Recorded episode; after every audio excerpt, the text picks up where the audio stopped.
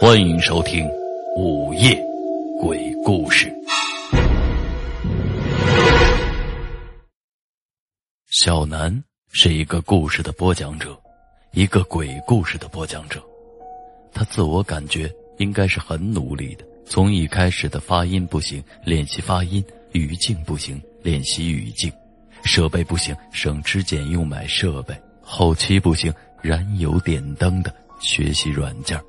普通话绕口令一遍又一遍的练习，常常人们都在睡觉了，他还在戴着耳机，一遍又一遍的重复着。终日里就是找故事、写故事、改故事，每天三五个小时的休息时间。终于，也算是皇天不负有心人，终于有一天，他的一个有声专辑有了一点点的起色，每天更加努力的做着那些重复。枯燥的工作，改稿、验稿、改本、录音、后期，休息的时间被他自己压榨着。可是他却很高兴，因为有越来越多的人喜欢他的作品了。每天最开心的事情就是和每一个评论的小耳朵互动，这是他一天当中最大的乐趣。这也让他觉得他做的一切事情都是值得的。评论里有人给出了宝贵的意见和建议，他一一接受，慢慢的向着更好的方向发展着。他幻想着能做出一个让更多人，甚至所有人都满意的故事。可是，总是有那么一两个人，说出那些恶毒的评论。他不是在评论作品，也不是在评论声音，而是张口闭口的在写着一些用心做。别糊弄人！什么这个主播是不是傻？甚至煽动不要听这些垃圾专辑，让大家果断取关删除。一开始，这些评论在小南心里并没有太在意，他依然接受着每一个善良的建议，努力的改变着，去好好改变作品的方向，更加努力的学习后期的制作，更加用心的去找故事、找音效。希望能够让那些曾经恶毒评论的人能够认可他，可是他错了。键盘侠也许不会体会别人为一件事情是付出了如何的努力，他们躲在一个阴暗的角落里，一个无人关注的角落里，把自己的无能、自己的窝囊、自己的不上进、自己的一无是处，把这些通通的。在这个见不到面的网络中去肆意的宣泄着，他们吐槽一个东西，不是为了去发表自己的观点，而是宣泄，一种恶俗的、疯狂的、没有底线的宣泄，仿佛是想在这个虚拟的世界中证明，他们在这个世界上还是有一席之地的，还是可以用他们的语言让人无地自容，让人知道他们的存在，知道他们的厉害。小南单纯的执着着，也造就了他的下场。他在心里真的想要得到他们的认可，他不断的改变，不断的学习，以至于连续几天不眠不休，不吃不喝。小南也成了执着的一份子，最终还是在一天夜里，他没能再坚持下去。也许是他的心脏再也不想为小南这个执着的傻子。服务了，他停止了跳动。小南死了，再也没有作品更新了，评论区慢慢的也安静了下来。时间冲刷掉了一切他曾经存在过的证明，人们也渐渐的遗忘了他。一年过去了，这一天是七月的头一天，小南那个已经被尘封已久的专辑。突然更新了，一个名字叫做“主播”的故事。故事只能说还算可以，简介里标明是小南自己写的，人们并没有在意这些，只是依旧的评价着这个故事怎么样，播讲的怎么样。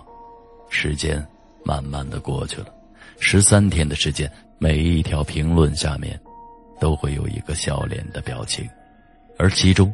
一条恶毒的评论，却没有收到任何的回复。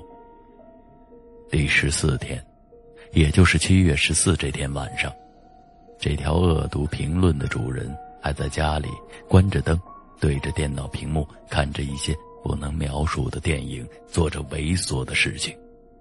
结束后，他随便拿起一张纸擦了擦，扔在了地上，然后打开一个人的歌曲，听了一句，关掉，又在底下恶狠狠地评论着：“这唱歌的是傻吗？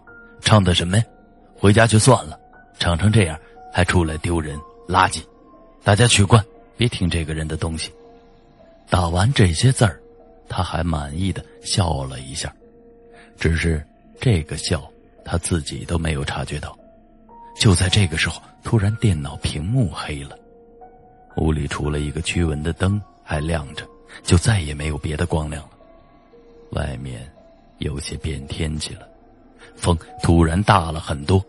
他骂了一声“倒霉”，就打算起来去关上窗户。他来到窗户旁，关上了窗户，转过身来，打算去看看电脑这是怎么了。就在这个时候，他没有注意到的是，窗外闪过了一道黑影。他来到电脑旁，查看了一下，原来是显示器的插头松了。插好了插头，电脑屏幕亮了。他戴上耳机，打开 FM，打算去找一个主播消遣一会儿。就在这个时候，耳机里响起了一个空洞的戏曲声。这个就是之前他评价那个主播一个主角的作品中的戏曲，那个悲凉阴森的曲调，他清楚的记得，当时就是因为这个戏曲吓了他一跳，他才恶狠狠的给那个主播取关、删除的评论的。他记得太清楚了，这个调调在半夜听起来太吓人了。他赶紧摘下了耳机，看着电脑，电脑上。什么也没有打开，他不知道这个该死的音乐是从哪里传来的。就在这个时候，电脑屏幕又熄灭了。熄灭前，他清晰的看到电脑屏幕上出现了一个人，一个不认识但是面色惨白、脸上带着鬼笑的人。瞬间，他的冷汗下来了，他吓坏了，呆呆的坐在那里不敢动，嘴里还念叨着：“阿弥陀佛，三清保佑。”圣母玛利亚，主啊啊呃，宽恕我吧。总之，他已经语无伦次了。过了一会儿，没有任何的情况，他不敢再打开电脑了，准备起身去打开灯。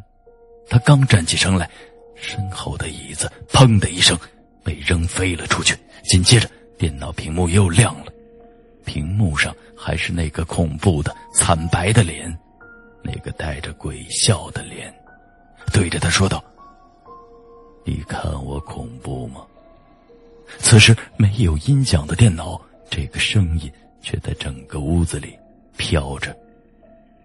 而那个声音现在还在继续的说着：“现在，你觉得我可以吗？你觉得我现在能让你害怕了吗？”你觉得我能让你满意了吗？你觉得我现在还是垃圾吗？啊！他大叫一声，刚要晕过去，却被一股冷到骨头里的寒气给弄醒了。那个声音继续着：“你不是喜欢吐槽吗？你不是键盘侠吗？来呀，键盘在这里。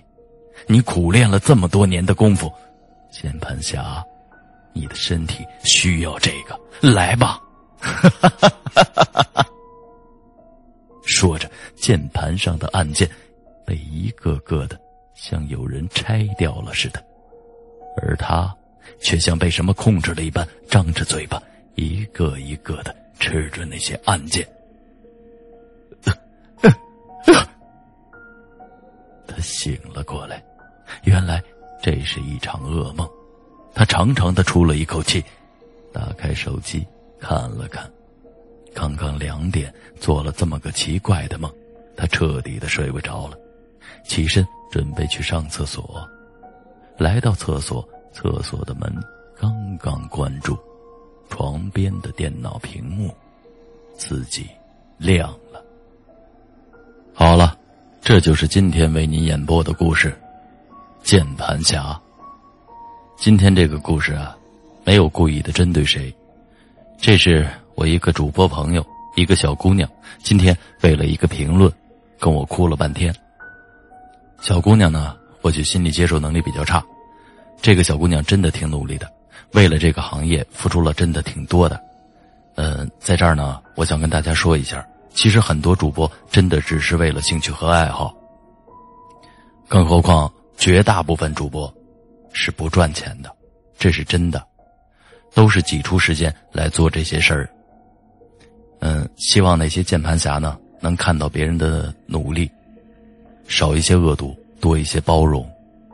东叔在这儿说句得罪人的话：如果您要是觉得您行的话，您出来给我打个样给个标杆如果不能的话，你可以提出建议或者意见，希望你不要恶语伤人。